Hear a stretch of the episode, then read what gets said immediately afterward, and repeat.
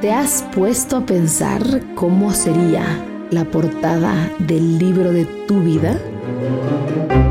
Me imagino una caja de madera con tres tomos de tamaño regular. Parece de colección, de peso importante para notar que vale la pena la edición especial con cajita y todo. Sería de pasta dura como la de los clásicos que encuentras en las librerías. Al tocarlo con mis dedos sentiría lujo detalle, acabados casi perfectos. Podría vislumbrar un bordado de oro en el lomo de cada libro. Ni el polvo osa posarse en esas tapas finas. ¿El color? Pues un amarillo ocre elegido por un rey de antaño para denostar su lugar en el mundo. ¿El título?